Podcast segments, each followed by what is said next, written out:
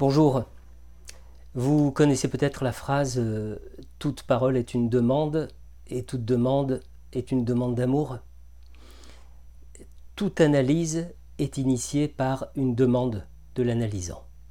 Et le déroulement de l'analyse tout entière, c'est celui de la transformation de cette demande.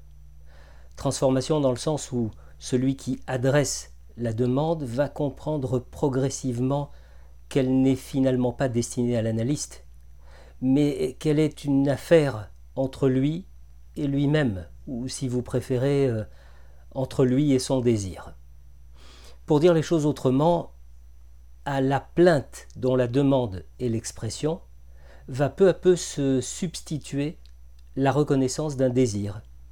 Et ce désir va graduellement assumer le fait qu'il n'a d'aide à demander ni à recevoir. Alors pour entendre l'évolution de cette euh, formulation de l'analysant, il faut remonter très loin en arrière dans l'histoire du sujet. Il faut remonter à la situation de détresse dans laquelle tout sujet humain se trouve dans la petite enfance, lorsqu'il est totalement dépendant de son entourage pour satisfaire ses désirs et ses besoins. Et dans cette phase de son histoire, on pourrait, on pourrait dire que les besoins biologiques sont finalement relativement faciles à satisfaire. En revanche, il n'en va pas de même du besoin d'aimer et du besoin d'être aimé. Et c'est ce besoin-là, c'est ce, désir aussi profond qu'un gouffre sans fond qui va persister tout au long de la vie, alors même que les besoins biologiques, les besoins basiques sont satisfaits. Eh bien, c'est ce manque qui s'entend dans la demande de l'analysant comme un, comme un lointain écho du passé, un écho qui, qui jalonne toute la vie du sujet depuis sa prime enfance, un écho bégayant, une, une répétition du manque et donc, et donc une répétition de la demande. Demander, le sujet n'a finalement jamais fait que ça. Il n'a d'ailleurs vécu que par ça.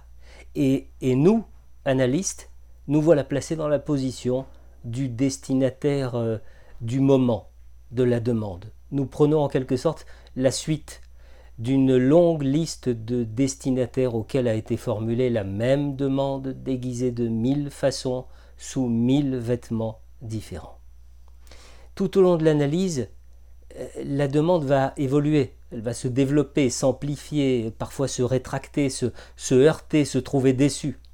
Et c'est tout au long de ce chemin que l'analyste, confronté au feu de la demande, doit être parfaitement au clair quant à sa fonction par rapport à la demande.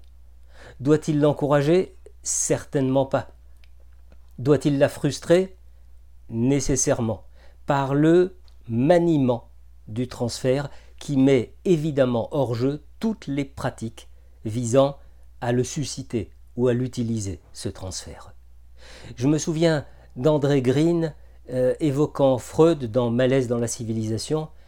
Ils demandent tous la même chose. Ce qu'ils veulent, c'est être aimé. Être frustrant n'empêche pourtant pas de ressentir de la compassion, puisque l'analyste est passé par là. Il a dû vivre lui aussi ce franchissement. Et si le terme de frustration vous gêne, alors disons que l'analyste est là pour supporter la demande.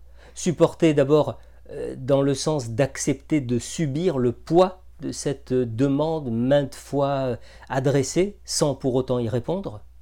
Et supporter aussi dans le sens où euh, l'analyste tend à l'analysant le cadavre de la demande jusqu'à ce que le sujet comprenne ce point essentiel. La demande doit être réduite, pensée, érodée, épuisé, la demande doit être asséchée. À bientôt.